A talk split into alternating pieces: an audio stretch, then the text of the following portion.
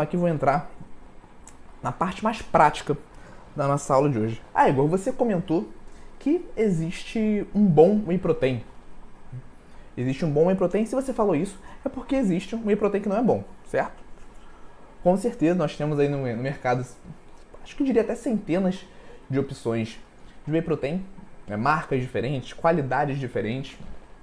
E o nutricionista precisa, e aqui essa palavra eu estou utilizando ela com convicção, porque ele precisa saber definir o que, que é um bom whey protein. Vamos lá. Nós encontramos no mercado, inclusive numa aula anterior, algumas, alguns meses atrás, eu mostrei essa diferença aqui na, nos slides, mas nós encontramos no mercado produtos, eu não diria nem whey protein, eu diria produtos que contêm whey protein.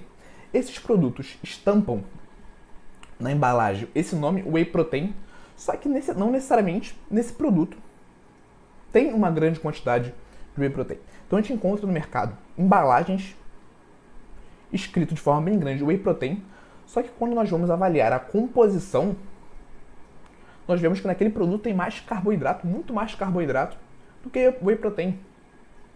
O produto muitas vezes é um, um suplemento hipercalórico do que um suplemento de proteínas. Ah, Igor, então você quer dizer que hipercalórico não é útil? Não, o hipercalórico tem a sua utilidade. Mas quando nós estamos falando de suplemento de proteínas, a gente espera que naquela embalagem tenha mais proteínas do que carboidratos, certo? Então, quando, Igor, eu vou saber que um whey protein ele é de boa qualidade? Geralmente, e aqui falando sobre whey protein concentrado, eu não vou entrar nos outros tipos de whey protein. Como eu falei, esse, esse tipo de whey nós vamos utilizar na grande maioria dos casos. Tá? Então, falando de um bom whey protein concentrado, esse produto vai ter de 70% a 80% de proteínas. É isso que nós temos que avaliar. Lá no rótulo, geralmente, a dose que vem é de 30 gramas. Então, em 30 gramas de whey protein, de um whey protein concentrado de boa qualidade, nós vamos encontrar de 21 a 24 gramas de proteínas, de 2 a 5 gramas de carboidratos, de 1 a 2 gramas de gordura, certo? Então, se o whey protein que você está analisando entra aqui, nós podemos considerar esse whey protein de boa qualidade. O que nós encontramos muito no consultório é o paciente que já tem um whey protein em casa. Ele vai assim, ah, eu já tenho esse whey aqui, o que você acha? Ele vai, manda uma foto do rótulo. Então, por isso, nós devemos saber analisar. Né?